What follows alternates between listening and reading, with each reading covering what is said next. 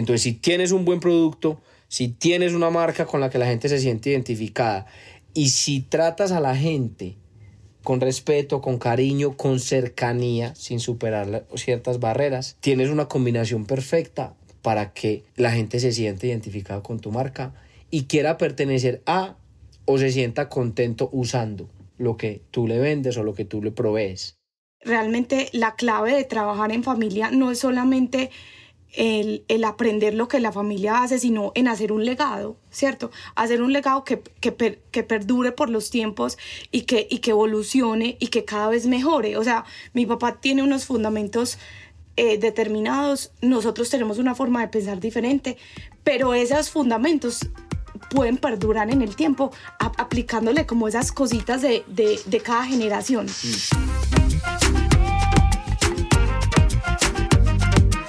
¿Qué es la que hay familia? Mi nombre es Jason Ramos y bienvenidos a Mentores en línea, el podcast donde me siento con personas que han hecho las cosas de manera diferente para obtener resultados diferentes y que así tú puedas conocer quiénes son tus mentores en línea. Gracias por sintonizar el episodio de hoy y ahora unas palabras de las compañías que hacen este episodio posible. El episodio de hoy es traído a ustedes por la familia de Rompon Entregas. Rompon Entregas es la solución de entregas same day para negocios puertorriqueños que buscan fortalecer la experiencia de compra que le brindan a sus clientes día a día. Algunos de los beneficios que usted como dueño de negocio obtendrá cuando se conecta a Rompon Entregas son que su cliente tendrá entrega rápida el mismo día y también obtendrá comunicaciones automatizadas con detalles de su orden.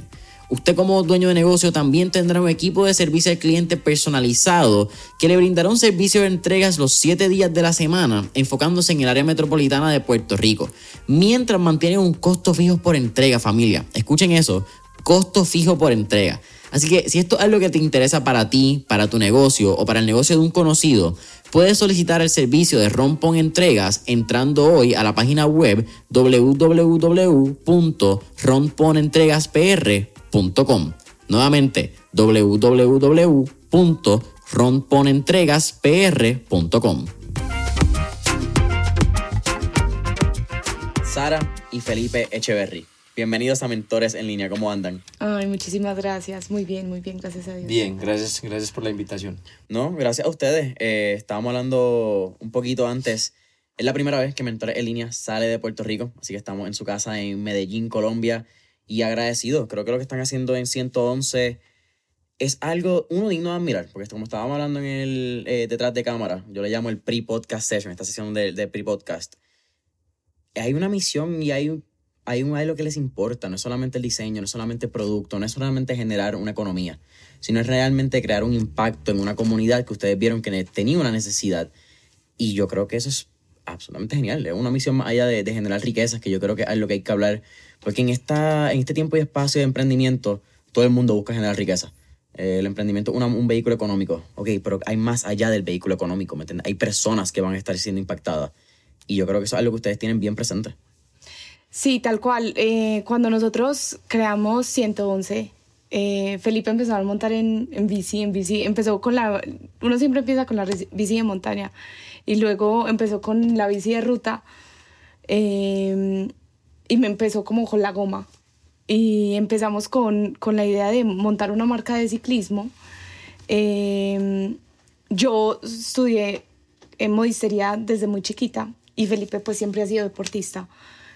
Y dijimos, listo, hagamos ese mix porque no encontramos variedad. Encontramos lo que te mencionaba, cuatro, tres, cuatro marcas en el mercado, costos altos y uno subía palmas y eran las, los mismos cinco diseños, los tenía todo el mundo.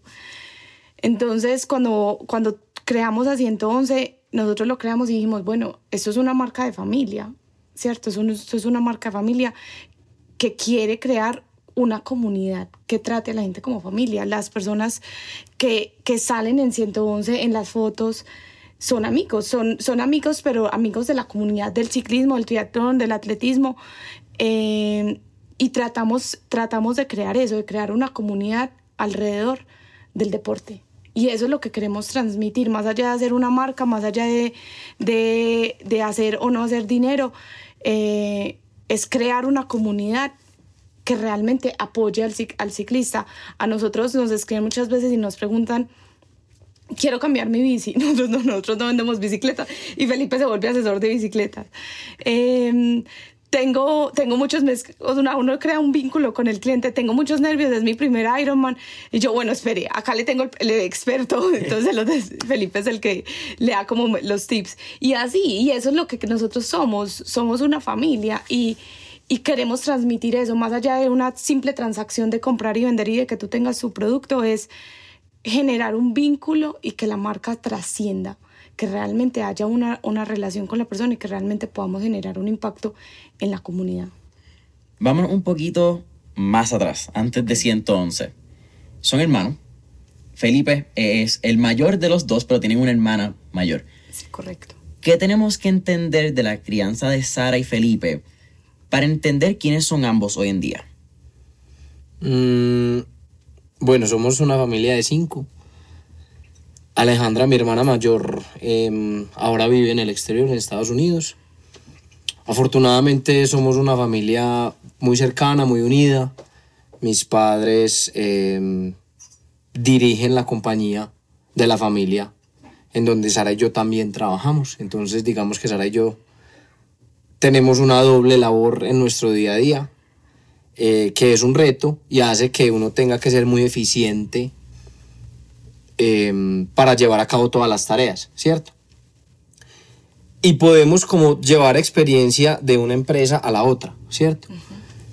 Tenemos una educación, digamos, tradicional, Ambos son ingenieros.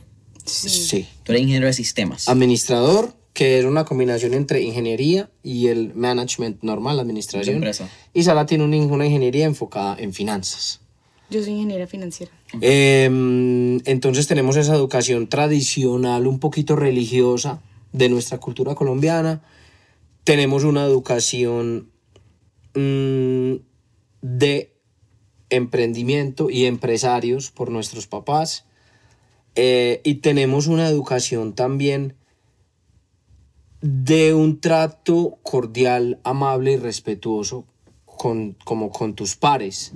Y tus pares son todas las personas. Tu hermana es un par, tu papá es un par, tu jefe es un par, tu empleado, si tienes empleados, es un par, porque al fin y al cabo todos somos seres humanos en diferentes escalas, niveles, circunstancias, puestos, pero nos han enseñado a tratar a todo el mundo con mucho respeto, independiente del rol que esa persona desempeñe en su vida y en la tuya. Y eso nos ha permitido construir relaciones muy chéveres y muy especiales, conocer personas que nos han compartido su conocimiento, su experiencia y nos han tendido una mano en diferentes momentos y eso nos, nos ha, digamos, ido preparando para en la vida laboral ser empresarios y emprendedores. Sara, tú vienes de un background de moda en tu niñez. Te gustaban los textiles y te gustaba como que esta... La, aventurar en este mundo de diseño. ¿De dónde sale? Mm, Bueno, eh, cuando yo era muy pequeña, mi mamá no me llevaba como a la guardería o no teníamos como una niñera como todo el mundo, sino que mm, me cuidaba mi tía y mi abuela. La Mi tía, abuela. sí, mi tía y mi abuela cosen. Entonces, eh, yo siempre las veía coser y a partir de eso fue que empecé pues como a, a sentir como pasión por el mundo de la confección cuando yo amaba jugar con muñecas, entonces, bueno, empecé a coser y le hacía la ropa a las muñecas. Me acuerdo, solamente había Pepe Ganga para comprar ropa. Y pues, no, no, ya me gustaba hacer de todo, entonces tenía que, tendría que comprar el almacén y dije, no, entonces voy, voy a hacer la ropa. Entonces les hacía la ropa a las, a las muñecas. Y cuando cumplí como 13 años, me empecé a, me metí a 14, creo, eh, a clases de modistería iba todos los sábados a estudiar modistería en las mañanas, a veces casi que todo el día.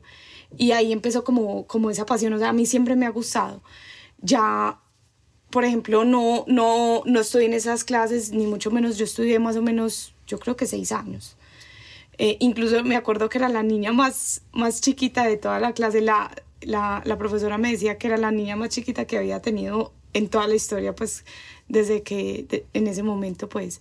Y, y bueno, entonces ahí empezó pues como esa pasión, siempre estuvo latente. eh, haciendo como comprando mis telas, haciendo mis cosas, iba donde modistas y todavía lo hago, o sea, todavía me sigo confeccionando algunas cosas, eh, pero es una pasión como desde, desde, desde la crianza. Felipe, tú eres atleta. Algo que pude ver es que desde muy chiquito, algo que te ha ca- caracterizado es tu ética de trabajo. Pude leer que cuando empezaste en el fútbol, que yo creo que es el deporte que casi todo el mundo en, en Colombia juega, Sí. en Puerto Rico es un poco más la pelota y un poco más el baloncesto, que la pelota es béisbol. Me enteré que aquí no le dicen pelota. Eh, sí, todavía estoy aprendiendo y jugando con palabras aquí en, en Colombia. Tú te levantabas temprano a entrenar y a veces tenías doble sesión. Entrenabas por la mañana, ibas al colegio y luego por la tarde volvías a entrenar. ¿De dónde sale esa pasión Eh, y esa ética de trabajo más que nada? Es como una combinación de varias cosas. Em, por parte de mi madre, sus tres hermanos, o sea, mis tres tíos, por parte de mi mamá, fueron futbolistas profesionales en Colombia. Eh, Esa es una pregunta antes. ¿Eres hincha de Independiente o del Nacional? internacional, obvio. Qué bueno, ganamos el sábado Obvio. pasado. Eh, entonces mis tíos fueron futbolistas profesionales, uno de ellos jugó selección Colombia, no tuvo digamos una trayectoria eh, como decir un jugador muy reconocido históricamente, pero llegar a ser parte del seleccionado nacional de cualquier deporte tiene su trabajo, su mérito y, y su reconocimiento. Sí. Las horas que hay en entrenamiento Detrás de y el eso. sacrificio. Entonces, de ahí, de ahí, digamos que la pasión por el fútbol y tal vez un poquito en las venas, la disciplina y el sacrificio que se requiere para llegar a pertenecer a o a conseguir un logro específico en determinados momentos o situaciones, no solamente deportivo. Em, eso en cuanto al deporte, mi papá es una persona que desde muy joven trabajaba con, con su padre, con mi abuelo, porque era una familia de 14 hijos. Entonces mi papá era esa persona que ayudaba a su papá a proveer para sus hermanas y hermanos. Eh, y desde muy chiquito mi papá nos ha enseñado a nosotros que las cosas en la vida uno se las gana. Mm, No se las regalan, no se aparecen, no caen del cielo, ni nacen de la tierra. ¿Cierto? Eh, y no sé, eh, lo que tú dices, en Colombia el fútbol es el deporte por excelencia, a todos los niños en el colegio quieren jugar fútbol, son pocos los que juegan otros deportes. Y digamos que yo tengo una característica y es, yo soy bueno para los deportes en general. tus habilidades sinestéticas están bien desarrolladas. Exacto. No quiere decir que soy el mejor futbolista o el que juega mejor volei, lo que sea, pero yo cojo cualquier cosa relacionada al deporte y así aprendo a hacerlo bien. Tú eres el que juega todos los deportes en el colegio. Entonces, eh, pero mi, mi, mi foco fue el fútbol. Uf, Empecé jugando de delantero y como soy bajito, fui- me fueron echando hacia atrás y terminé jugando en la universidad de lateral. Pero en el colegio jugaba de volante y el volante recorre toda la cancha. Entonces en clase de deporte, de, se- en Colombia se llama educación física, Igual en Puerto Rico. hacíamos mucho atletismo y todos mis amigos caminaban la clase de atletismo y yo hacía la clase de manera consciente porque toda la vida pensé en ese, pues como que en todo ese periodo pensé, esto es para mí, no para mi profesor. Si yo termino más rápido, si hago bien lo que tengo que hacer en el entrenamiento, en el partido voy a rendir más, en la selección del equipo voy a tener un mejor desempeño, entonces tal vez voy a ser titular. Y de esa forma pertenecí al equipo del colegio en los juegos intercolegiados y en algo que se llama la Pony Fútbol, que es como la liga de equipos no oficiales a nivel local, regional y nacional. Eh, y llegué a jugar liga, me presenté a jugar en nacional, pero digamos que es un escenario difícil si no tienes influencias. Y como no eres de un pueblo y no eres humilde y no llegas caminando casi que descalzo, todas las personas que sí son así te discriminan en el equipo, porque eres el rico del equipo. Y a mí ese escenario no me gustó, porque yo llegaba a los entrenamientos tranquilo, callado, con nada para mostrar, era, yo era uno más, simplemente iba a entrenar y a ganarme un puesto. Pero la convivencia era muy difícil porque en Colombia hay una particularidad y es, en el fútbol profesional, la mayoría de los jugadores vienen de lugares de escasos recursos, en donde van los equipos o van los ojeadores o los cazatalentos a buscar a esos jugadores y se los traen de un pueblo en donde eh, a escasa, o sea, a duras penas tienen o alimentación o energía o agua potable a vivir a la ciudad. Entonces todo lo que, entonces cualquier persona que tenga más que ellos, para esas personas es una persona como de un estrato o de, de pues como que está por encima y se generan unos roces complejos. Entonces yo abandoné el fútbol porque vi que ese no era el lugar en donde yo me sentía cómodo em, y porque de alguna u otra forma yo tenía una educación y una proyección profesional con la empresa de mi familia, con lo que yo podía conseguir a partir de las oportunidades que la vida puso para mí.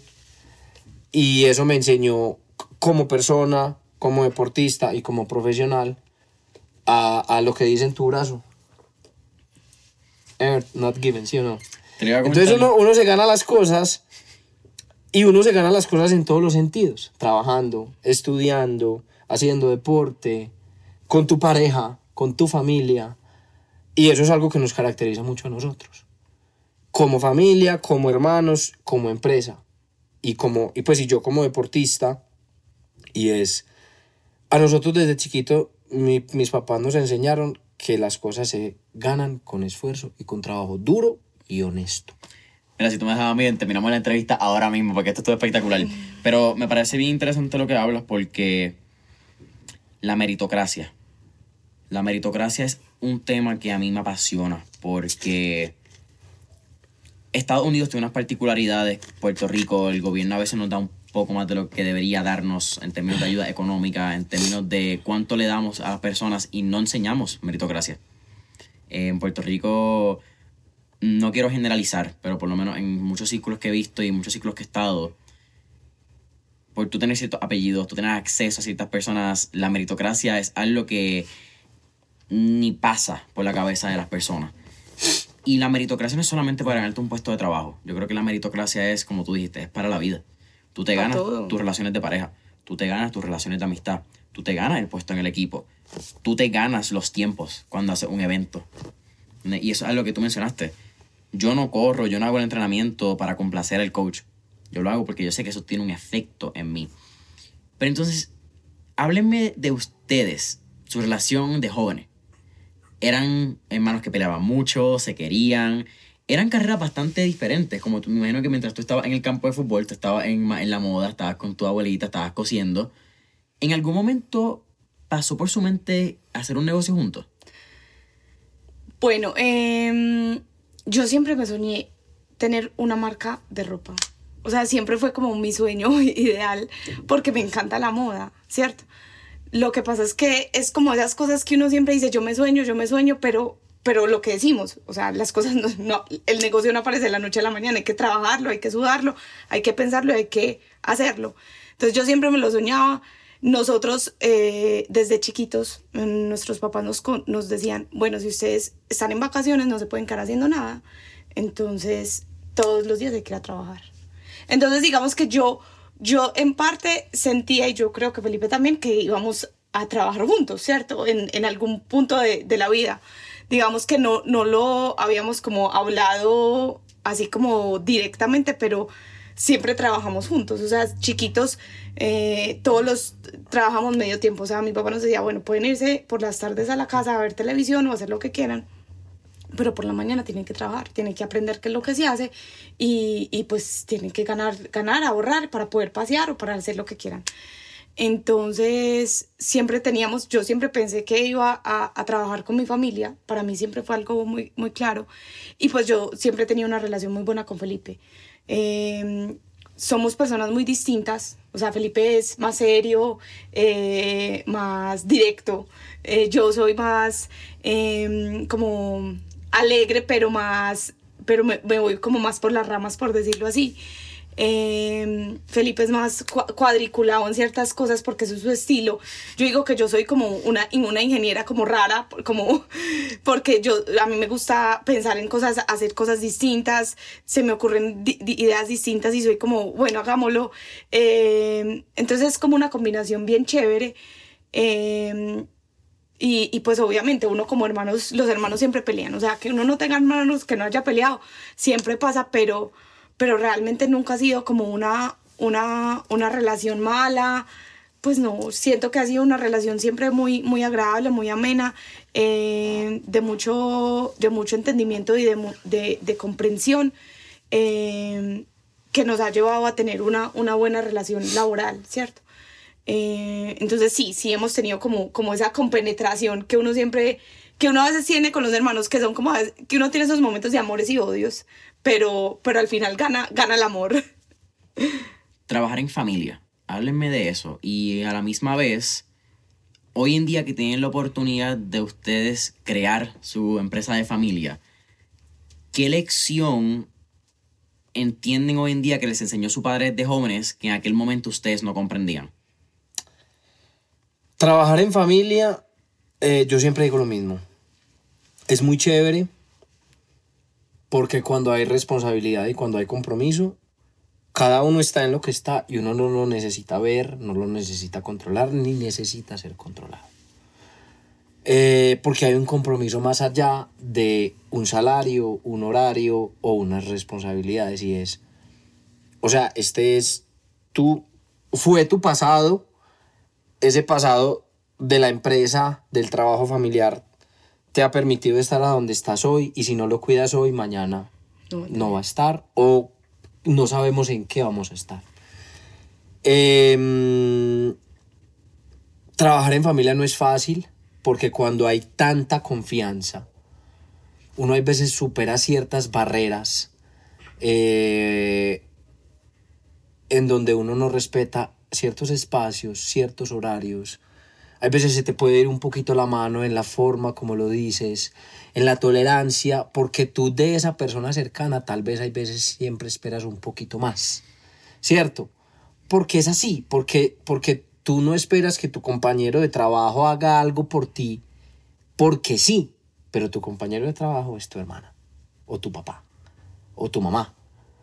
Entonces, como que uno muchas veces le cuesta separar lo personal y familiar de lo profesional y eso genera ciertos conflictos. Además, en todas las familias hay momentos buenos, momentos malos y momentos complejos ahí como... Y muchas veces es muy difícil edita- evitar no llevar una cosa de un lugar al otro. Lo personal a lo profesional o lo profesional a lo personal. La línea es tan fina. Sí. Es muy difícil, entonces el, el- el- el trabajo en familia tiene retos. Nosotros hemos sido educados, como te dije ahorita, eh, en torno al respeto, en torno a la confianza, en torno a la transparencia. Entonces, siempre terminamos encontrando una solución a todas, a todas nuestras diferencias. Y yo siempre he dicho lo mismo. Trabajar con mi familia me permite compartir mucho tiempo con las personas que son más importantes para mí. Entonces aprendo de mi hermana, aprendo de mi mamá, aprendo de mi papá, porque mi hermana mayor, Alejandra, no trabaja con nosotros ni vive en Colombia. Eh, y tiene una particularidad y es, nosotros tenemos una relación muy transparente. Sara se parece mucho a mi mamá, yo me parezco mucho a mi papá, como lo dice Sara. Yo soy una persona que, que yo digo lo que pienso, trato siempre pensar antes de hablar, pero eso no siempre pasa. Y Sara y mi mamá son unas personas mucho más tranquilas, mucho más humanas, que siempre encuentran el momento, la forma, las palabras. Entonces como que nos compenetramos muy bien y aprendemos del otro, ¿cierto? Y nos han llevado a construir una relación muy bonita a nivel familiar y a nivel, digamos, profesional, empresarial. eh, y ahora, digamos, Sara y yo que, que construimos 111 desde de la nada, de un sueño, de, de una idea, y, y nos ha permitido ir creciendo y construyendo algo muy bonito. Yo, yo tengo algo ahí para, para complementar y es, bueno, son dos cosas. Mi papá tiene un dicho, un día nos, hace como no sé, 10 años. Vivíamos en otra casa, incluso nos cogió y nos sentó y nos dijo, bueno, yo quiero que ustedes, yo tengo un pensamiento que espero que no se cumpla. Y él decía, padre trabajador, hijo rico, nieto pobre.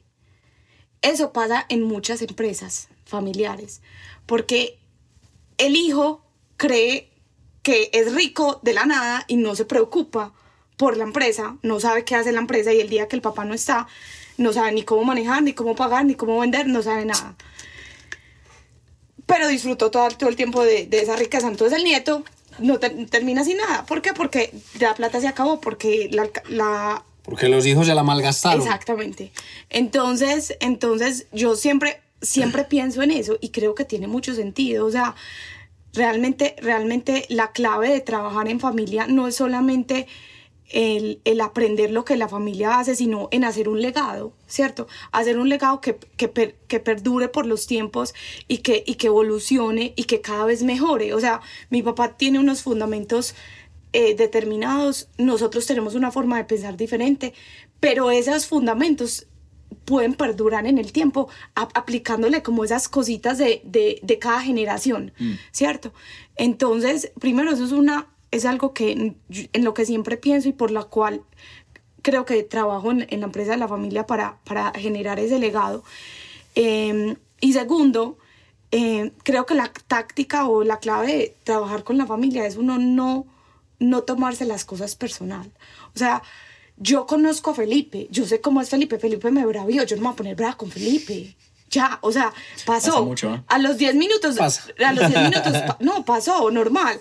De la misma manera que yo puede que le, le diga a Felipe, no, mira, no sé, sí, de pronto, tal vez. Felipe me Sara, pero decime. Entonces, es, es, es eso, es eso. O sea, yo lo conozco, yo, yo no, yo estoy tranquila porque no hay un, no hay un vínculo, ¿cierto? Y estoy tranquila porque si por la noche salimos a comer con la familia, no, a ver, no, no le puedo hablar a Felipe porque me, me, mal, estoy brava con él. No, no hay esa, no hay esa, no hay ese, esa situación eso lo trato yo de aplicarlo con mi mamá, con mi papá y con todas las personas que trabajan en, la familia. Si, si hay algo que no me gusta, trato de decirlo y no, o sea, personalmente trato de, de decir lo que no me gusta en el momento que considero mejor o más oportuno para no acumularme. Como Claro. que para no que el día de mañana yo diga, no, no, es que no me gusta esto, esto, esto, esto, y son cosas de hace dos años, de hace un año, que, que perfectamente se pudieron haber sanado y, y pasado de, en- rápidamente. Entonces, trato de no engancharme y por el otro lado trato de ir diciendo las cosas de la mejor manera en,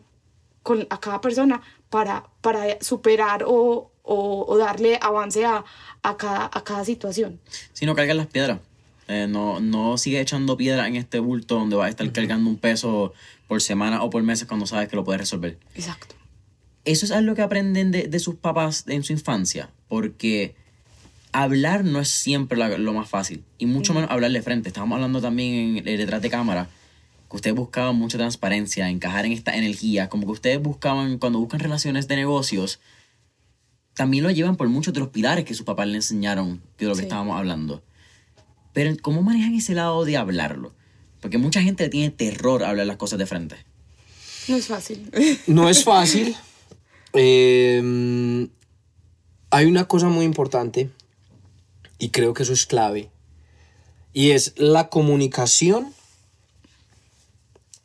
empieza y termina en la confianza para mí. En la confianza y en el respeto. Porque si tú tienes confianza con la persona en todo sentido, tú sabes que esa persona te va a escuchar. Y si tú tienes la capacidad de hablarle a esa persona con respeto, y si tú eres quien recibe el mensaje, sabes que tu hermana, tu socia, se va a dirigir a ti con confianza, con honestidad, con transparencia y con respeto, es porque hay algo importante que yo debo considerar. No necesariamente yo tengo que estar de acuerdo. Yo le digo a Sara muchas veces, yo no estoy de acuerdo. Y yo le digo, diga lo que sea, no estoy de acuerdo.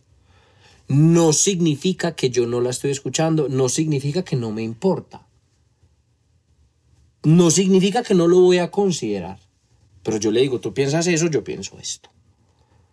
Y con toda la transparencia y la honestidad del mundo se lo digo y Sara me escucha y entablamos una conversación o una discusión, pero no una discusión sana, para llegar a una conclusión, ¿cierto? Y si no hay una conclusión, uno de los dos toma una decisión y eso es lo que se hace, ¿cierto? Em, entonces Sara tiene una forma más humana, más bonita de decir las cosas, yo soy un poquito más tajante, más serio, pero pienso mucho en tratar de decir siempre las cosas de la mejor manera para no entrar en conflicto o para que mi mensaje sea entendido de la forma que yo quiero.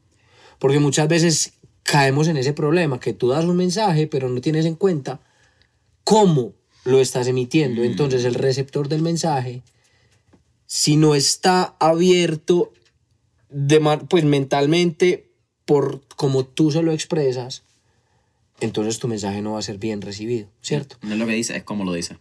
Sí. O las dos. Entonces, entonces esa combinación es muy importante y hay una cosa que, que yo considero eh, que para nuestra relación específica es muy es clave y considero que tal vez es la clave no del éxito de nosotros ni nada por el estilo, sino el éxito de una buena comunicación y es cuando tú confías ciegamente en esa persona. Cuando tú confías ciegamente en una persona, tú sabes que esa persona nunca te va a decir algo falso, con propósito de sacar ventaja o partido, porque es lo que le conviene, porque es lo que quiere, sino porque eso es lo que esa persona piensa firmemente. Y ya pensó si es beneficial para los dos, porque estamos hablando de negocios. Yo confío plenamente en mi hermana. Yo confío plenamente en mis papás. Nosotros tenemos una relación excelente y yo escucho siempre a Sara porque yo sé que ella, si me lo va a decir, es porque ya lo pensó. Lo analizó, depuró su pensamiento y luego llegó a darme la información. Entonces, eso a mí me parece muy importante. Cuando hay plena confianza es cuando las cosas funcionan. Por eso yo creo que las parejas y las relaciones que tienen más estabilidad, más éxito, es en donde hay una confianza plena y absoluta en la otra persona. No hay lugar a dudar si el mensaje que te están dando tiene algo detrás.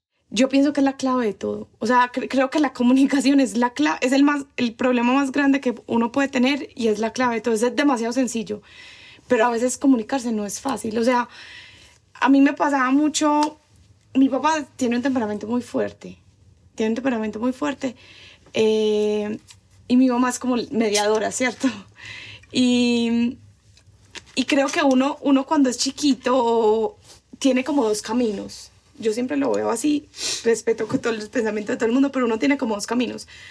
O aprendo lo que me enseñaron o desaprendo para aprender algo nuevo, ¿cierto? Entonces yo veía, eh, en, en, yo creo que mi papá le falta un poco de comunicación a veces creo que mi mamá a veces también, pero, o sea, se comunican, pero a veces faltan como detallitos, como cosas importantes. Y yo, yo, por ejemplo, creo que en algún punto de la vida dije, quiero o quiero que no haya problema, o sea, que ese no sea el problema. No es fácil. Para mí a veces comunicarme no es fácil, porque yo siento que muchas, que me comuniqué como que lo, se lo comuniqué a mi cerebro. Entonces Felipe me dice, Sara, no me lo dice. yo, Felipe, sí, yo te lo dije. Yo creo que se lo di, como que dije, eso se lo tengo que decir, pero no se lo dije. Pero sí, creo que la clave es tener una buena comunicación, eh, ser transparente con la otra persona y dar su punto de vista. Eh, hay decisiones que toma uno que a veces uno no se puede comunicar tan fácil con la otra persona porque cuesta decirlo o uno no encuentra las palabras para hacerlo o, o el momento, ¿cierto? Creo que la comunicación es también de un timing. O sea, muchas veces uno dice, no, es que yo digo, yo siempre digo lo que pienso, pero ¿en qué momento lo decís? Mm. Cuando, la, cuando están los dos como, como, como sulfurados, las cosas no prosperan. Entonces, espérate un momentico, decíselo mañana espera que él esté más tranquilo. No sé, eh, si, es algo, si es algo que requiere como un push, entonces espérate que él esté como en, el, en un buen genio y, y, y, y tocas ese tema. Entonces, sí me parece que es importante no solamente comunicar las cosas, pero también buscar la manera de eh, el lugar y el, y el momento para hacerlo. Porque es, eso es directamente proporcional al efecto que va a tener o al resultado que vas a obtener. Sí, el cómo, cuándo y dónde. Exacto hábleme entonces de 111. Ok. Porque tú vienes con el lado de la moda, pero vienes con un lado financiero bien grande. Sí. Entonces, Felipe, entiendo que también entonces aquí es donde entra esta idea de 111 que tú te apuntas para tu primer 70.3 habiendo solamente corrido bicicleta por seis meses. Eh, a ver, 111 nace de una oportunidad que, que Sara y yo identificamos, lo que te dijo Sara ahorita. Salía, yo salía a montar en bici y veía a la gente vestida igual, pero no estaban juntos. ¿Me entiendes? Es, es como si yo llego a esta entrevista con la misma camisa tuya y nunca nos hemos visto. Es como, ¿me entiendes? Y a la gente obviamente no le gusta. empezamos Sara y yo a hablar, a hablar del tema y no sé ni cómo, ni cuándo, ni dónde, ni por qué, terminamos con la idea de 111. Eh, vimos esa oportunidad, yo he sido siempre deportista, pero muy aficionado. Jugué fútbol toda mi vida, como te lo mencioné ahorita. Hice parte del, del equipo del colegio, como del equipo como élite del colegio, por decirlo así, o como el equipo más importante. Entonces entrenábamos hasta las 6 de la mañana en una época y a las 5 y media de la tarde después de clase para preparar algunos torneos. Eh, me gustaba montar en bicicleta, lo que sea, y terminé montando en bicicleta mucho tiempo. Dejé de montar en bicicleta y empecé a montar en bicicleta con un amigo que un día me dijo, ay, vamos a montar, ay, vamos a montar, ay, vamos a montar. Y terminé desempolvando una bicicleta de montaña que tenía tirada en la casa. Y le fui cogiendo otra vez como el gusto empezó a haber como un cierto boom en el ciclismo acá creciente, muy por, por, por la época en la que todos los ciclistas colombianos estaban empezando a lucir, como Rigo, como Nairo Quintana, y, y todos estos ciclistas importantes. eh, y yo no sé por qué, porque no puedo responder esta pregunta, si me la haces. Siempre tuve en mi cabeza que yo alguna vez iba a ser un medio Ironman. Un medio Ironman, no, un Ironman. O sea, yo no sabía ni siquiera si habían distancias. Yo solo veía a la gente que nadaba, montaba en bicicleta y después corrían y les daban una medalla con una M. ¿Cierto? Em, no sé por qué. Se me metió esa idea en la cabeza. Sin haber entendido la historia de Iron Man, sin entender lo que era Kona. Nada, yo no sabía nada. Yo no sabía absolutamente nada. O sea, era ignorante completamente. ¿Esto fue qué año? En el 2018. 17, 17, 17. 17. 17 no, 16. O sea, esto es una combinación entre 16 y 17 porque empiezo a montar en bicicleta de nuevo, hablando y hablando y hablando con un primo mío de Estados Unidos que montaba mucho en bicicleta. Él me ayudó a conseguir una bicicleta, pero esa bicicleta me llegó finalizando el año y yo estaba de viaje. Entonces yo empecé a usar esa bicicleta en enero. Y desde que empecé a usar la bicicleta me empezó a ir muy bien. Porque siempre he tenido una condición física muy buena, porque iba al gimnasio, jugaba fútbol, mm, me cuidaba, pero no tanto. Sí, tu condición cardiovascular ya venía en una preparación Sí. desde, Es- mucho, desde mucho siempre. tiempo. Sí, Desde sí. siempre. Y. Y en ese año, en el 2016, fue el primer Ironman de Cartagena. Y un amigo mío lo hizo y para mí era como un dios. Yo le decía, pero usted cómo hizo eso? Yo siempre he querido hacer eso. Eso es muy difícil, no sé qué. Y él me decía como, usted eso lo hace sobrado, muerto de la risa. Y yo como, no, pero es que yo hace mucho no nada, y montar y después vas a trotar. Y él me decía eso y me decía eso y me decía eso y yo le hablaba, yo, yo, yo en algún momento decía como, este man debe estar cansado de que yo siempre le pregunte la misma vaina. Y en abril del 2017, hablando con él un día que fui a la casa de mis, de, de mis papás a almorzar, pues que en ese momento yo vivía con ellos, eh, dije, eh, me voy a inscribir. Saqué mi celular, mm, pagué la inscripción del Ironman de Cartagena y no tenía ni siquiera entrenador. O sea, nunca había hecho triatlón. Había nadado porque nadaba cuando era pequeño, nadaba entre comillas, Pues porque tenía un problema de espalda, pero no era como que pertenecía a la liga o esas cosas, o sea, no me ahogaba. Ajá. Montaba en bici, aficionado porque me gustaba y trotaba porque el que juega fútbol sabe trotar. Mucho, Tiene que poco, lo que sea, lo cierto. Tenía una hernia, lumbar, una hernia inguinal, entonces me inscribí. Al mes y medio me hice operar de la hernia porque la hernia no me la tenía que operar, pero cuando fui al médico me dijo, si usted empieza a hacer un deporte muy exigente en la zona lumbar, puede que en algún momento se tenga que operar y si se tiene que operar tiene que cortar su entrenamiento por lo menos un mes y medio. Entonces ahí te detiene tu proceso. Entonces dije, me opero, cuando me recupere y pueda empezar, entonces empiezo mi proceso de preparación. Y en todo ese lapso fue que fuimos cocinando, Sara y yo, 111. Entonces como que todo se fue dando y mi primer traje de triatlón, que fue el primer traje de 111, lo usé en mi primer medio Ironman en Cartagena. E- Ese traje está todavía por ahí, ¿verdad? Está Sí, guindado claro, en algún está- momento. está bien, sí. sí. Eso es importante. Claro, entonces eh, es como que, como que una cosa llevó a la otra y viceversa, ¿me entiendes? Eh, empecé a hacer triatlón dentro de mi equipo, que era un equipo de gente muy aficionada, empecé a destacar. Por lo que te digo, yo tengo una yo creo que tengo una condición especial para los deportes, sin Él, ser él la tiene, él es humilde, pero él la tiene. sin ser deportista olímpico ni mucho menos. Pero la disciplina siempre vence al talento. Y yo soy una persona muy disciplinada. Entonces, eh, yo hacía mis entrenamientos juiciosos, yo me exigía, eh, yo iba a las clases grupales, yo iba a todos los entrenamientos más intensos. Y eso me fue llevando a adquirir un cierto nivel y un cierto rendimiento. Pero a mí me gustaba mucho la rumba. Entonces yo le decía a mi entrenadora de ese momento, después del Ironman de Cartagena, usted no me vuelve a ver. Porque entonces cuando ella empezó a ver que yo empecé a tener un rendimiento bueno, por encima del promedio, nada extraordinario, me empezó a hablar de más carreras y de más eventos y me decía que ella me quería preparar para que yo clasificara, aunque un campeonato mundial de media distancia, bueno. Y, mm,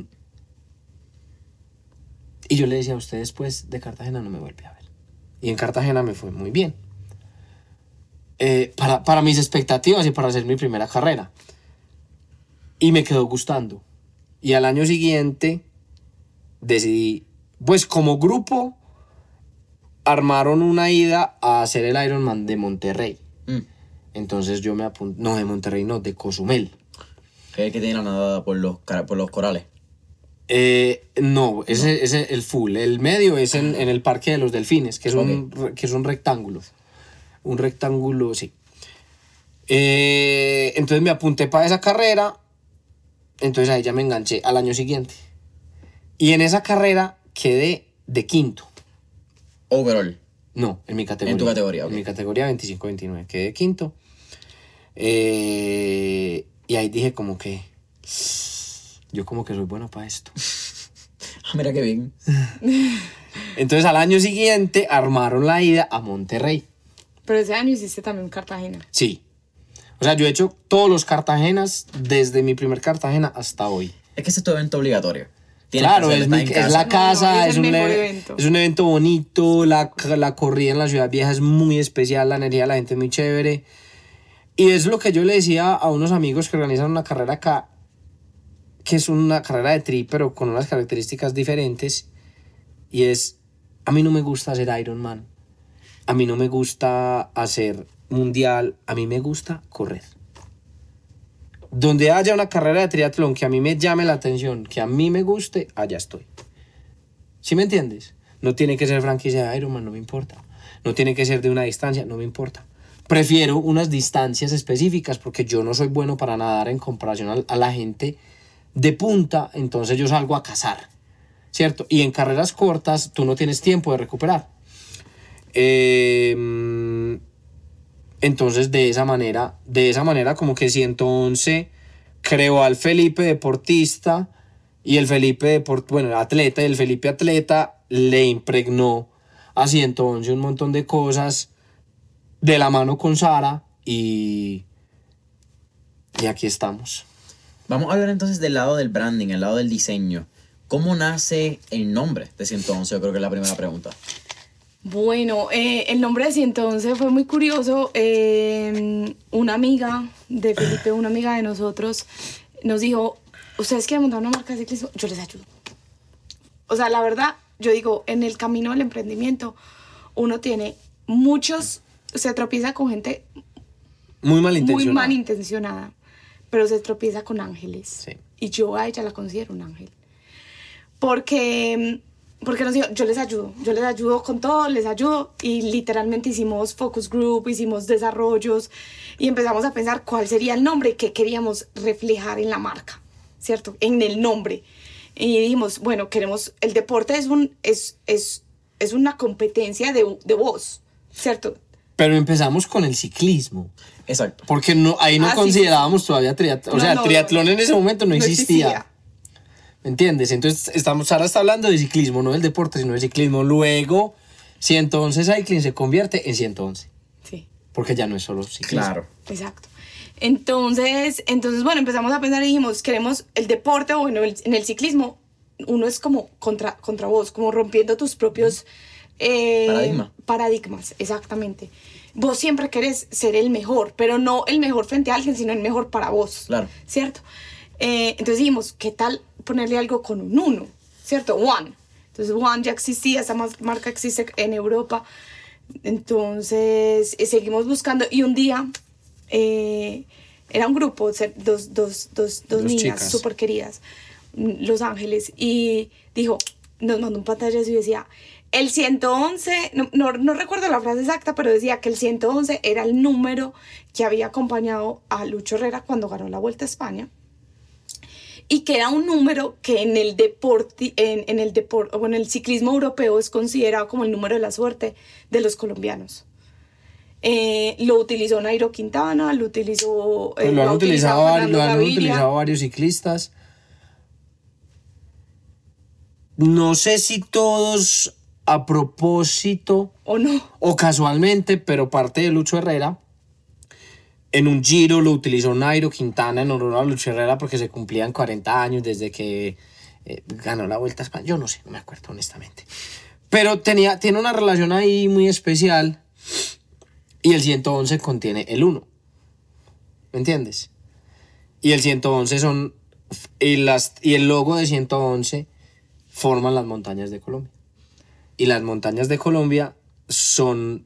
O sea, y los ciclistas colombianos son reconocidos por las montañas de Colombia. Y casualmente pasó el tiempo y el 111 son tres números que son tres deportes que es el triatlón.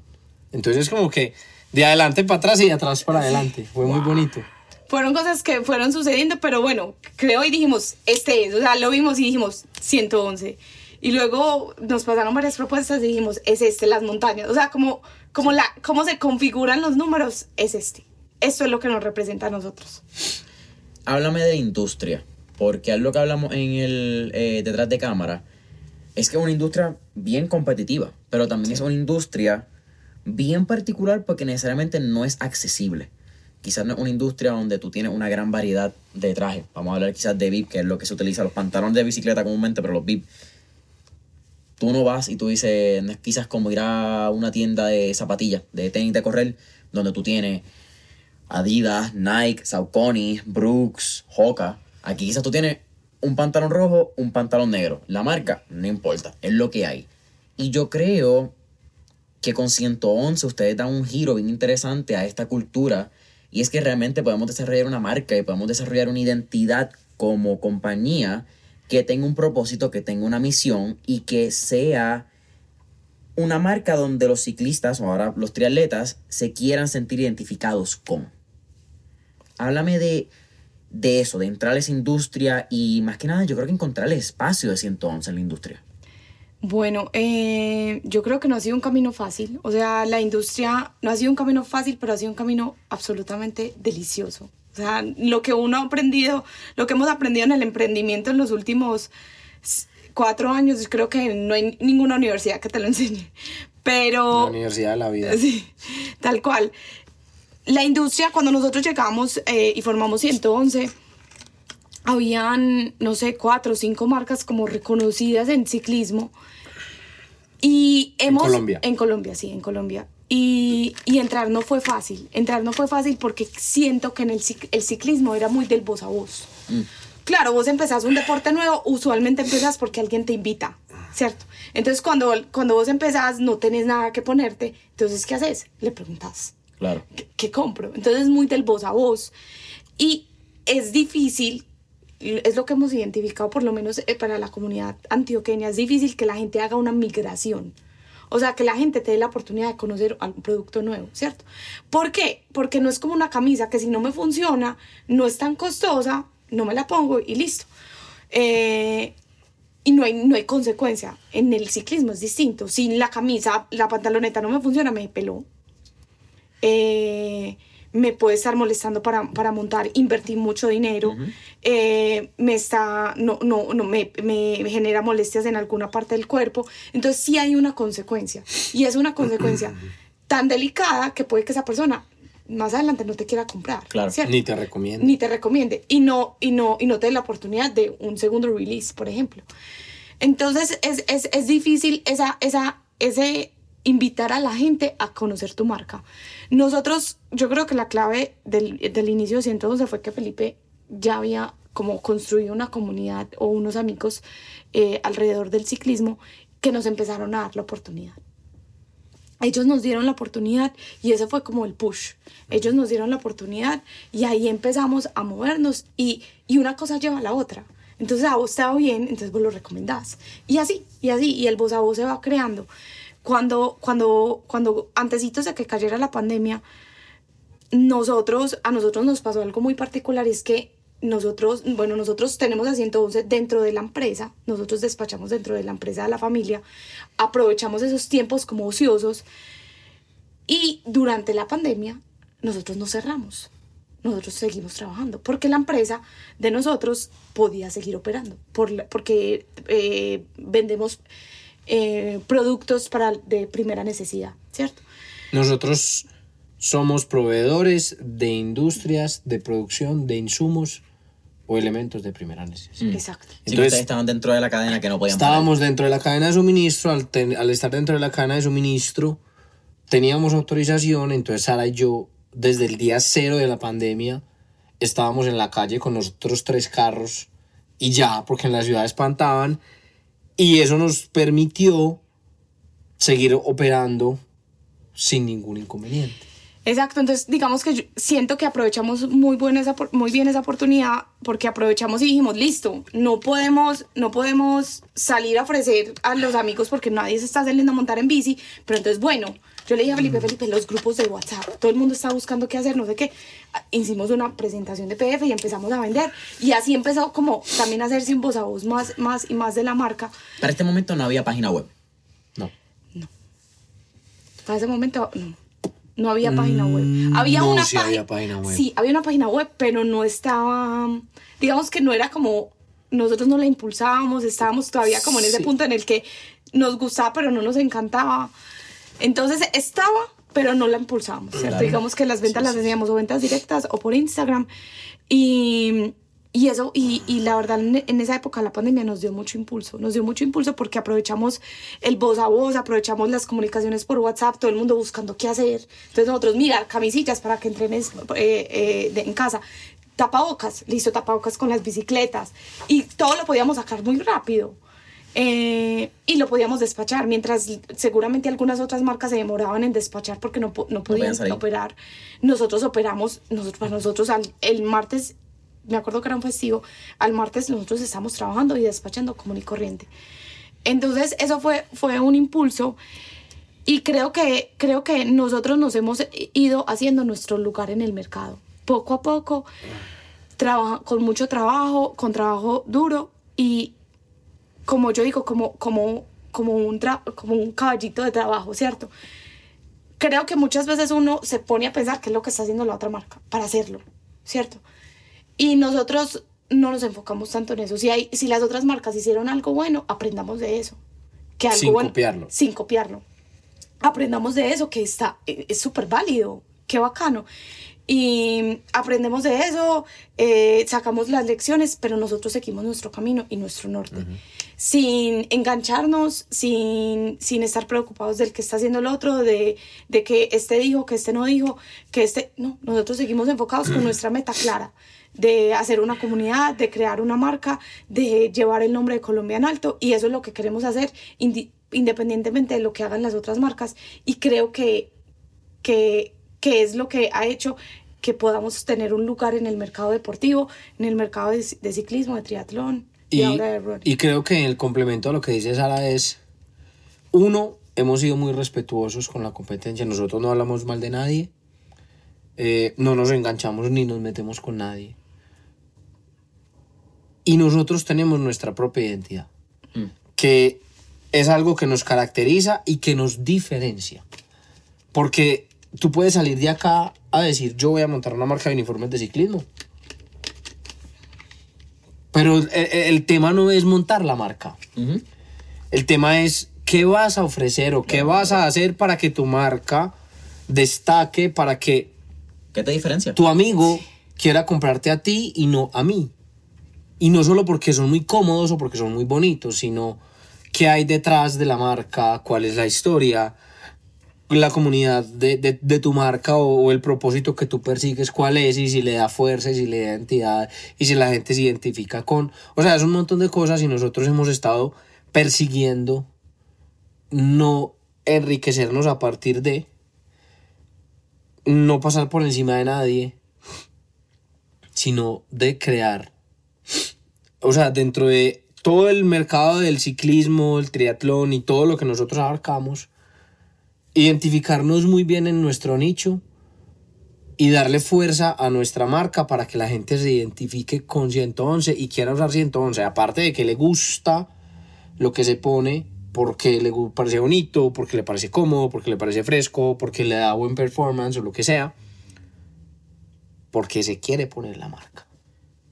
¿Cuán importante ha sido el desarrollo de la comunidad? Porque han hablado mucho de eso. Pero el desarrollo de una comunidad toma tiempo. Es lo que, que pasa de la noche a la mañana. Yo creo que también hay que hablar, pues, el gran atleta, que es Felipe. Yo creo que Felipe aporta mucho a... Pues, hermano, que Felipe cada vez que va a rodar o cada vez que hay un evento, se sabe que Felipe es el de 111. Incluso lo tienes en tu Instagram, como que ha sido algo bien marcado. Eres parte de la marca de 111. Pero desarrollar una comunidad de nicho, como estaba hablando, donde quizás la comunidad de ciclistas, triatlones es relativamente pequeña, ¿verdad? Comparada a otros nichos más grandes. ¿Cuán complicado ha sido y qué quizás ustedes piensan que es lo que los distingue de otras marcas dentro del nicho? Es es súper importante, para nosotros eso es clave. Eh, la marca diferenciada realmente te permite eh, darle valor y darle fuerza, ¿cierto? O sea, yo creo que siempre en las universidades y en todos los libros hemos hablado del valor agregado. El valor agregado puede ser tangible o intangible, ¿cierto? Y nosotros nos hemos esforzado por crear relaciones no transaccionales, ¿cierto? Y yo tengo muchos amigos o personas relativamente cercanas que no son mis amigos, pero es gente con la que me podría salir a tomar un café, podría salir a rodar, que me los encuentro y me siento a hablar con ellos y muchas veces ni siquiera los he visto. Eh, y, y eso lo hemos hecho a partir de 111. Eh, nosotros atendemos algunos canales de 111 eh, o a mí, pues digamos, me redireccion- muchas veces me redireccionan y en todo lo que es triatlón casi siempre me cae a mí, a menos que sea temas solamente de diseño que los puedo manejar yo o los puede manejar Sara. Pero yo conozco un montón de gente del medio a los que nunca les he visto la cara. Y en las carreras, en las ferias, en la calle, me dicen, hey Pipe, ¿qué hubo? ¿Qué más? Yo soy tal. Vos me diseñaste esto, ustedes me hicieron este uniforme, yo pertenezco a este equipo, nos vimos en tal carrera. Y uno sin darse cuenta va haciendo esas amistades y, y- y el tener un, un- un O sea, no solamente es tener un buen rendimiento, sino una buena relación con la gente. Porque hay un montón de atletas en el medio súper buenos, súper reconocidos, a los que la gente no se les acerca. Por su forma de ser, por su temperamento, por su falta de amabilidad. Y eso no es en Colombia, eso es en todas partes.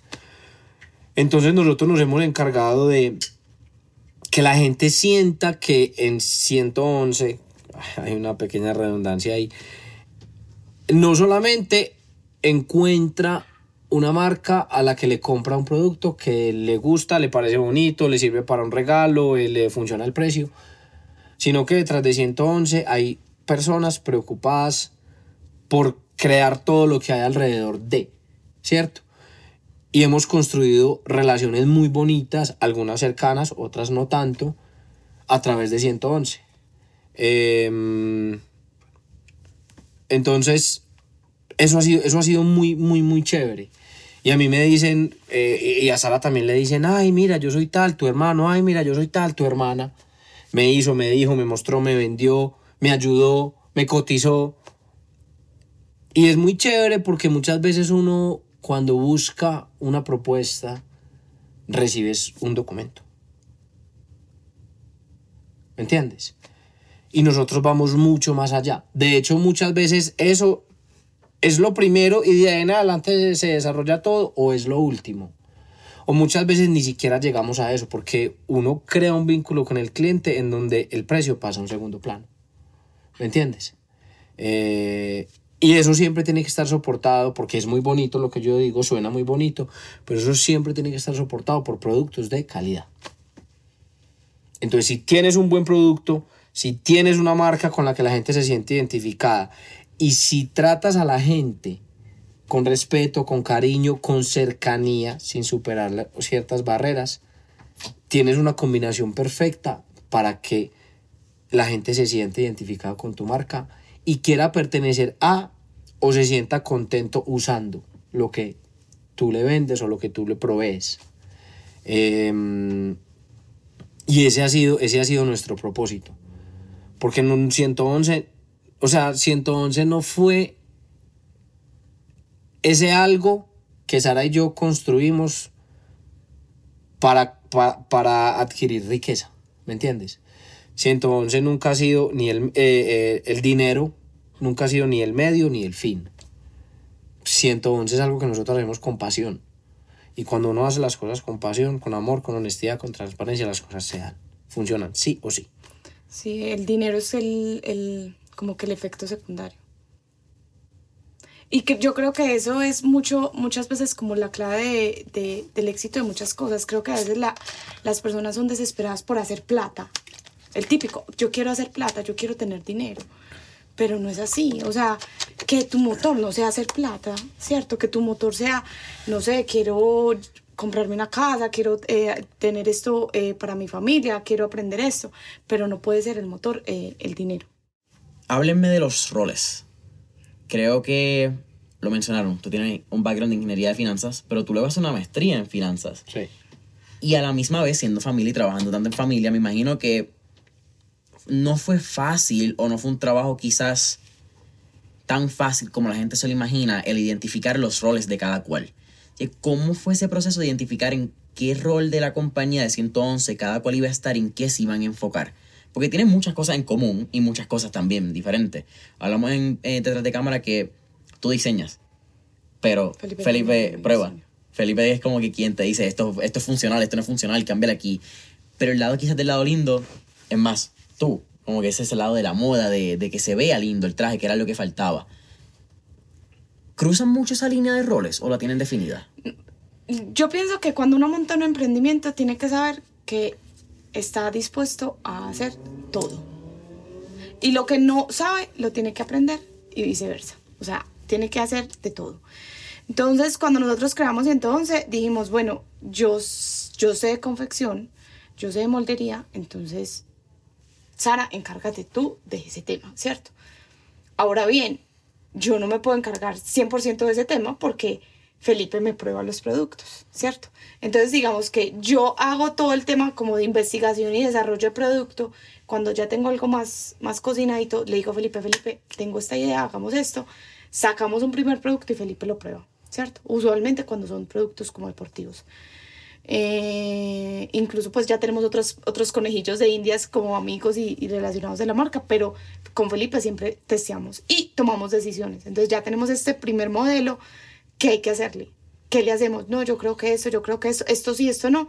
Y tomamos una decisión y sacamos un, un release. Entonces, mi lado es mucho de producción y desarrollo de producto, pero muy acompañado de, de los consejos y el, y el test de Felipe en, el, en, en cancha, ¿cierto? En el día a día. Y en el caso de Felipe, Felipe es bueno para la tecnología, pues entonces cuando, cuando, cuando nosotros teníamos esa primera página web que no nos gustó, que es de los aprendizajes que uno tiene en este mundo del emprendimiento. Felipe me dijo, yo creo, yo puedo hacer esa página web. Yo hice la de Trasegar, yo hago, yo hago la de 111. Y entonces empezamos y Felipe aprendió, aprendió y hace la página web y le fue súper bien. Y, y es como, como que no, no fue tan, tú haces esto, yo hago esto, sino que fue muy, como que se fueron dando las cosas. Felipe me dijo, no, yo hago esto, que yo sé más de, de, de este tema.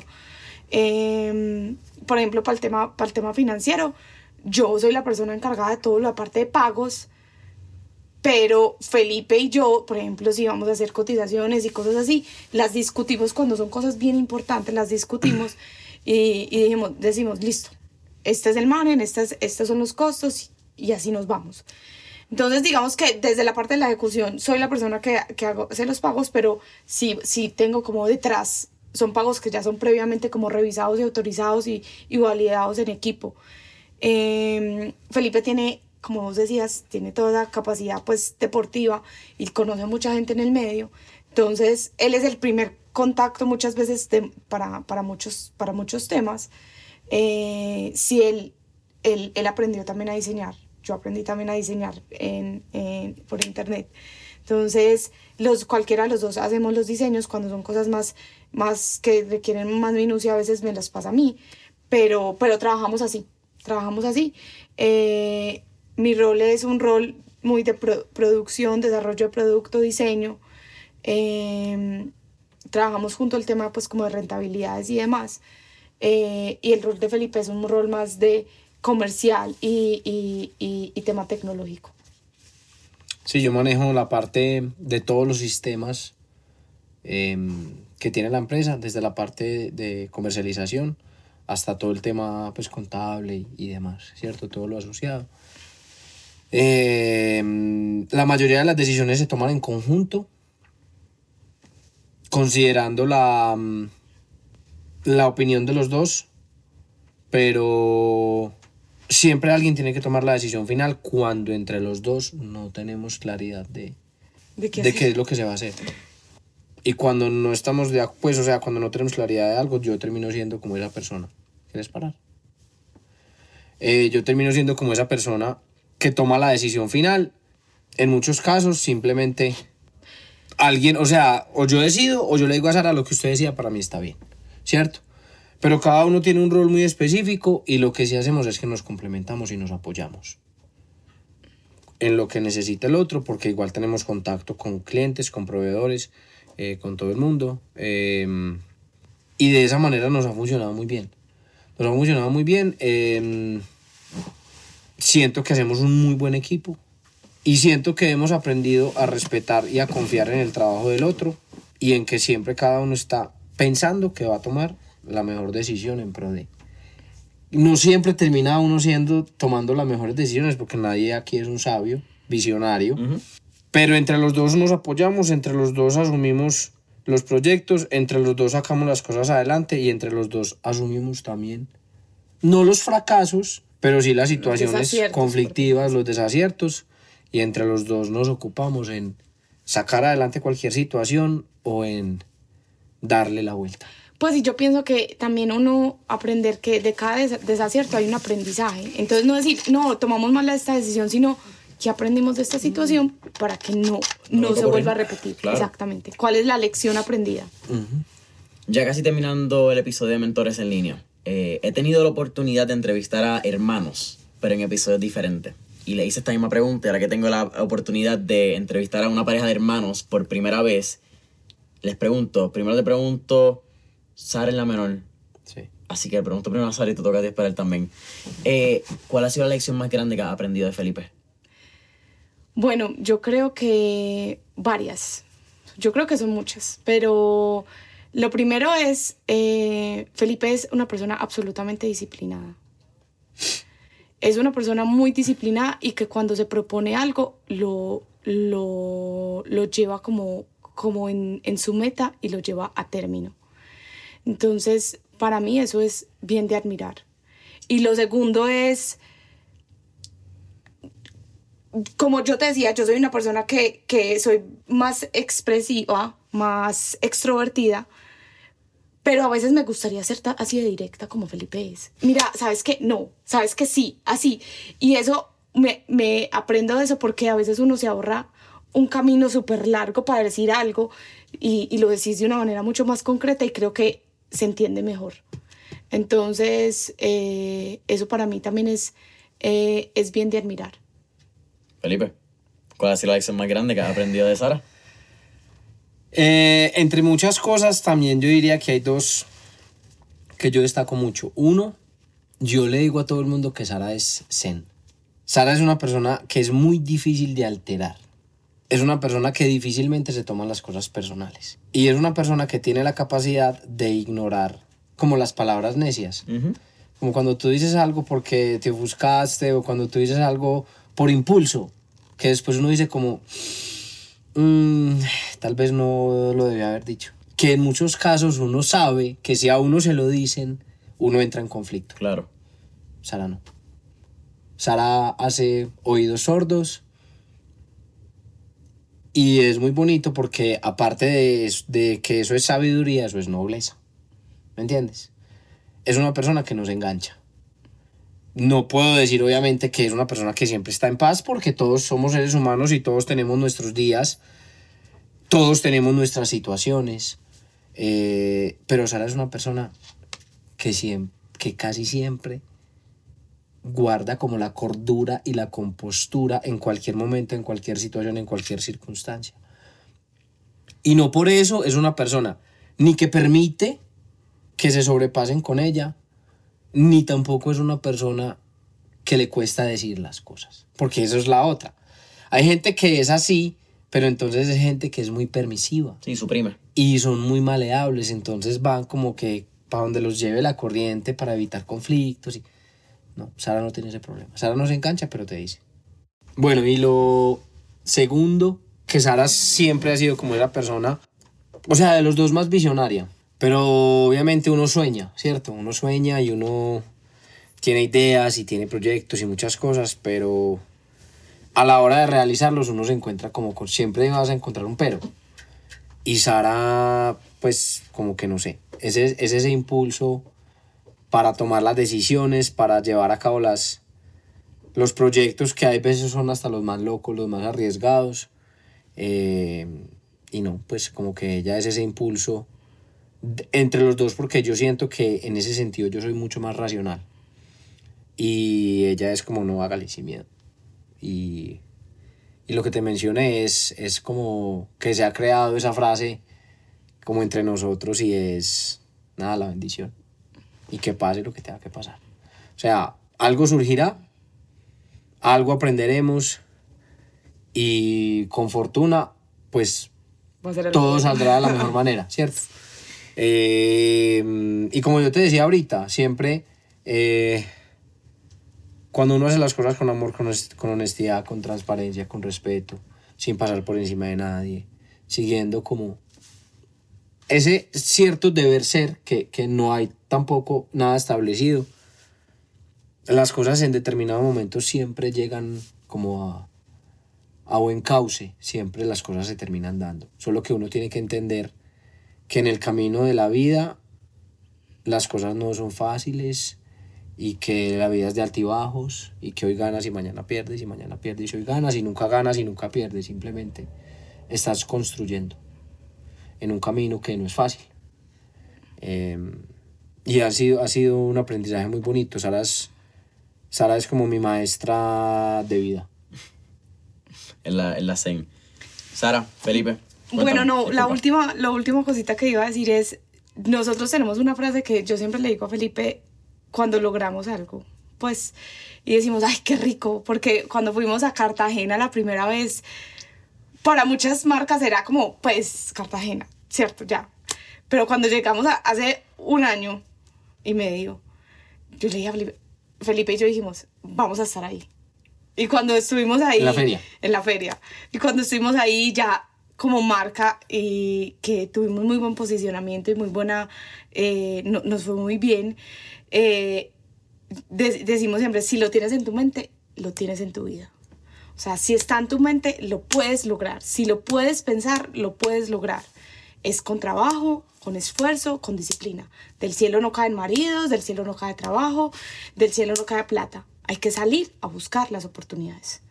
Entonces, como que ese es el lema y decimos, vamos a estar allá y cuando lo logramos, si lo tienes en tu mente, lo tienes en tu vida. Sara, Felipe, siempre al final de Mentor en línea hacemos cuatro preguntas de fuego. Así que, ¿estamos listos? Sí. Estamos listos. Venga, la primera. Si tuviéramos la oportunidad de estar en esta película de Back to the Future y tener un DeLorean, ¿verdad? El carro que viaja en el tiempo, ¿a qué época, década o periodo histórico les gustaría ir y por qué? Bueno, eso no tiene nada que ver con el deporte, pero mí- soy apasionada con la Segunda Guerra Mundial.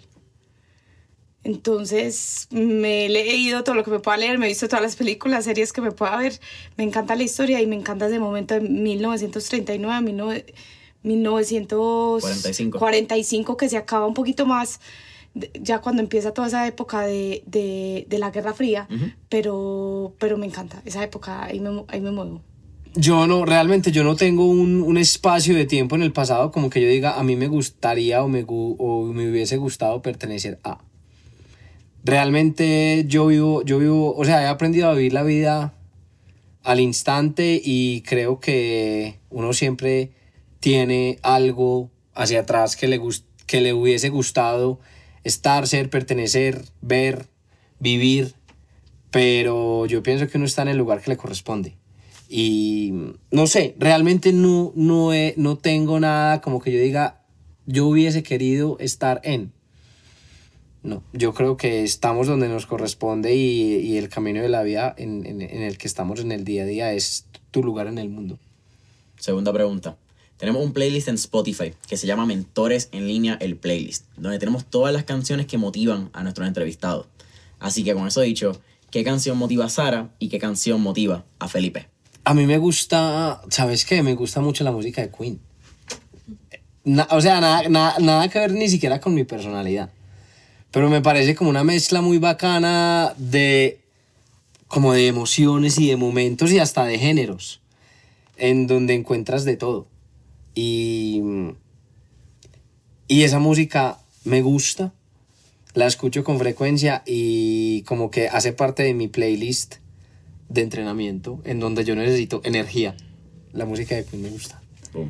Bueno, en mi caso, en realidad me gusta la, la música en general, pero no soy la que más oye música, como te digo, haciendo ejercicio, podcast y cosas que como de aprendizaje. Pero me gusta la música de cultura profética. ¿De Puerto Rico? Venga. Me gusta, me gusta porque tiene ese sentido como de darle, darle sentido a tu vida, ¿cierto? De no hacer las cosas por hacer, sino de, de hacer las cosas con conciencia. Y de no decir lo que no- tienes que decir por decirlo porque todo el mundo lo dice. Un te amo porque te amo y porque sí, sino porque lo, siento y realmente lo quiero, lo quiero expresar. Entonces me gusta. Tercera pregunta. ¿Qué tres libros les recomendarán a nuestra audiencia? Yo, yo voy ahí, yo no, sé, no soy el más lector. De hecho, creo que no podría enumerar más de di- 10 libros que me he leído que tenga en mi cabeza, pero eh, un libro en el que pienso todo el tiempo, que creo que todo el mundo se lo debería leer, se llama Los Cuatro Acuerdos. Es un libro pequeñito que te lees en una sentada. Pero es un libro que te enseña a vivir de una manera descomplicada. Ese libro me parece espectacular. Me lo he leído dos o tres veces y me lo leería, o sea, si yo fuese juicioso con, e- con la lectura como soy con el deporte, creo que sería un libro que me leería todos los años. Porque me parece que el mensaje, que son cuatro mensajes, es espectacular. Y son las cuatro, como, como los cuatro mandamientos para vivir tu vida tranquila, sin conflictos, sin tomarte las cosas de la manera que no son, sin llevar tu mente a un lugar que no le corresponde. Eh, me parece espectacular. Me leí un libro que me pareció muy chévere porque tiene algunas en- enseñanzas bien bonitas de Jorge Valdano, se llama eh, Los 10 poderes del líder. Muy interesante. El jugador del Real Madrid, que era jugador del Real Madrid argentino. Muy interesante. eh, muy bueno.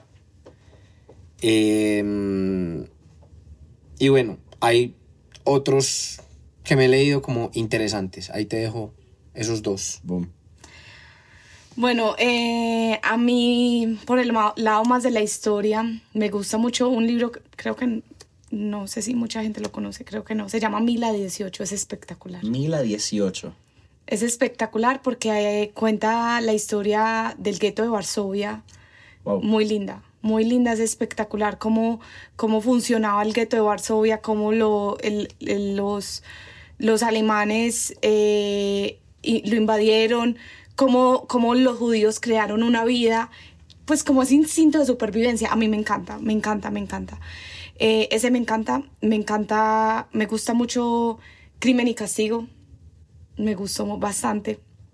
Eh, esa, ese, ese tema como, como, ay, no sé, esa mentalidad de, de Dostoyevsky, de esa forma de narración, esa manera, como esa dualidad que siempre nos acompaña como seres humanos, eh, me encanta, me pareció espectacular. Y otro que puede ser muy cliché, pero a mí me encantó, me encanta porque me gustó mucho, me- fue una manera en la que aprendí mucho de, de- de la federación y los yankees en, en la historia de independencia de, de Estados Unidos, que se llama Lo que el viento se llevó de Scarlett O'Hara, cuando Scarlett, eh, viviendo en, la, en, la, en el territorio de los federados, eh, y le, que le toca toda esa guerra, entonces me parece espectacular, buenísimo. Esos tres libros los recomiendo bastante. Sara Felipe, ¿cuál te última pregunta de Mentores en Línea? ¿Cuál sería su último tip o recomendación para todos estos jóvenes que están pensando en emprender o ya están comenzando su emprendimiento? Lo primero que yo recomendaría es no se queden pensando, actúen. Uno, los libros y en la academia uno le dice muchas veces, bueno, que, que tienes que pensar en tu buyer persona, que cuál es tu eh, segmento de mercado, y entonces tú te pones a hacer un montón de cosas y te dan seis meses. Y quizás, quizás salís al mercado y te das cuenta que, que tu buyer persona es otra cosa distinta, que, que, todo, que todo es absolutamente diferente. Entonces, lánzate al mercado con un mínimo producto viable. Yo siempre lo llamo así, o sea, tener un buen producto tener, o un buen servicio que en el camino lo vas am- amoldando, como todo. Vos sacaste tu primer podcast y seguramente en el segundo dijiste, yo ya no quiero hacer esto, quiero cambiar esto. y no- Pero si nos quedamos pensando cómo hacer el, el podcast, quizás, quizás todavía estaría, estaríamos pensando. Entonces, es eso, no, no pensarla tanto, lánzate, que en el camino vas amoldando esa, esa idea y va, y, y va creciendo. Pero si no te lanzas, nunca sabes. Por ahí dicen que soñar es gratis, ¿cierto? Pero mi, mi, mi, men- mi mentalidad, mi pensamiento al respecto es que los sueños no se sueñan, los sueños se trabajan. Eh, y lo he vivido a nivel personal, lo he vivido a nivel profesional, lo he vivido a nivel eh, deportivo. Eh, y mi, mi recomendación, mi tip, mi consejo para cualquier persona en cualquier ámbito de la vida, no es para los emprendedores. Porque emprender es, es, es una faceta más de la vida, pero si tú, o sea, tú te la pasas emprendiendo, Mm, ¿me entiendes? ¿Cierto?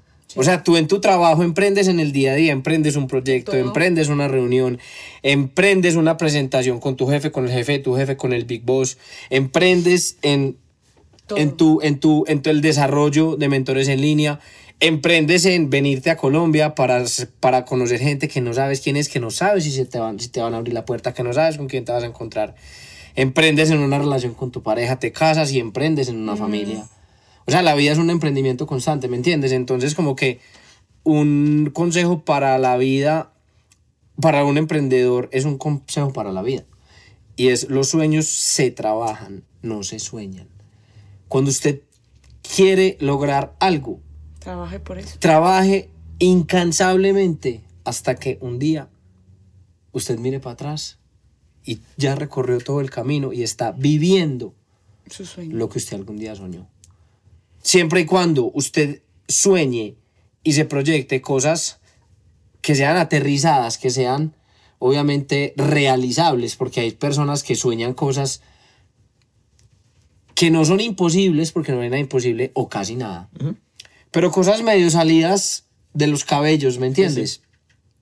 Algún día eso se te va a dar. Pero para que eso se te dé, tienes que luchar incansablemente por eso. Yo un día dije, algún día voy a hacer un triatlón. Y de repente he hecho como 15, 16, 17, no sé cuándo. Humilde. Y algún día cuando empecé a hacer eh, triatlón de larga distancia dije, yo un día voy a ir a Kona. Y se lo dije a mi entrenador. Yo voy a ir a Kona. Y yo luché y me maté entrenando y me he matado trabajando porque para ir a Kona no solamente es ir a hacer un buen tiempo. Es tener los recursos, el tiempo, la disposición, la capacidad, todo. Una red de apoyo. Y eso se logró y con Sara soñamos alguna vez tener una marca, soñamos tener una bodega, soñamos tener una página web, soñamos vender en el mundo y todo lo hemos logrado con trabajo. Sara, Felipe, para mí ha sido un absoluto placer tenerlos en Mentores en Línea. Nuevamente, gracias por la confianza. Eh, se lo mencioné, esta es la primera vez que Mentores en Línea sale de Puerto Rico. Estamos en Medellín, Colombia, estamos en Sober, así que agradecido que nos hayan abierto las puertas.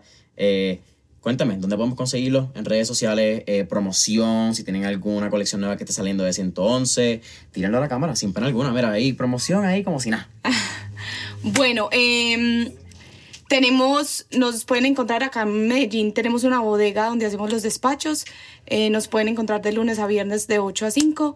Em, nos pueden seguir en redes sociales, Instagram, Instagram arroba 111 Nos pueden encontrar en nuestra página web www.111cycling.com.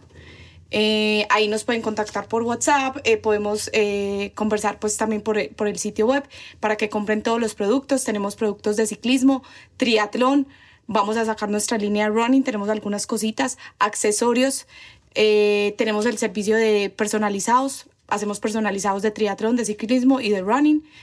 Y bueno, todo lo que necesiten ahí lo pueden encontrar para su carrera deportiva. Eh, muchas gracias por el espacio, por creer en nosotros, por ver en, en 111 una, una marca que transmite algo más. Eh, gracias por la oportunidad. Espero ver muchos uno unos en, en Puerto Rico. Así será. Oye, eh, de verdad, como les mencioné, fue una linda causalidad llegar a 111. Eh, no recuerdo cómo exactamente fue que llegué. Que una vez entré a Instagram y vi la marca, dije, como decimos en inglés, como que I fuck with this. Como que hay algo que me gusta, hay algo que encajó, hay algo que. Bueno, llámalo vibra, llámalo identidad, llámalo. eh, yo creo que vibra e identidad son dos buenas palabras que como que hacen que uno haga clic con las marcas. Y desde ese momento fui fan y el momento cuando surge todo este andamiaje que hablamos con, con Jim Mari, el equipo de producción, de vamos a venir a Colombia a hacerlo, fue como que 111. Como que no hay que pensarlo dos veces. Así que de verdad, agradecido por su tiempo, agradecido por lo que crean.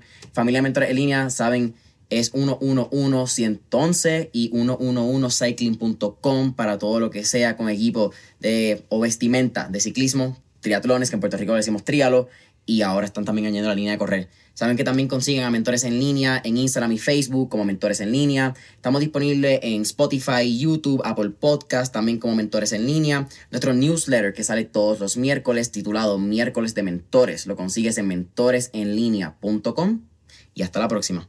Muchas gracias. Muchas gracias.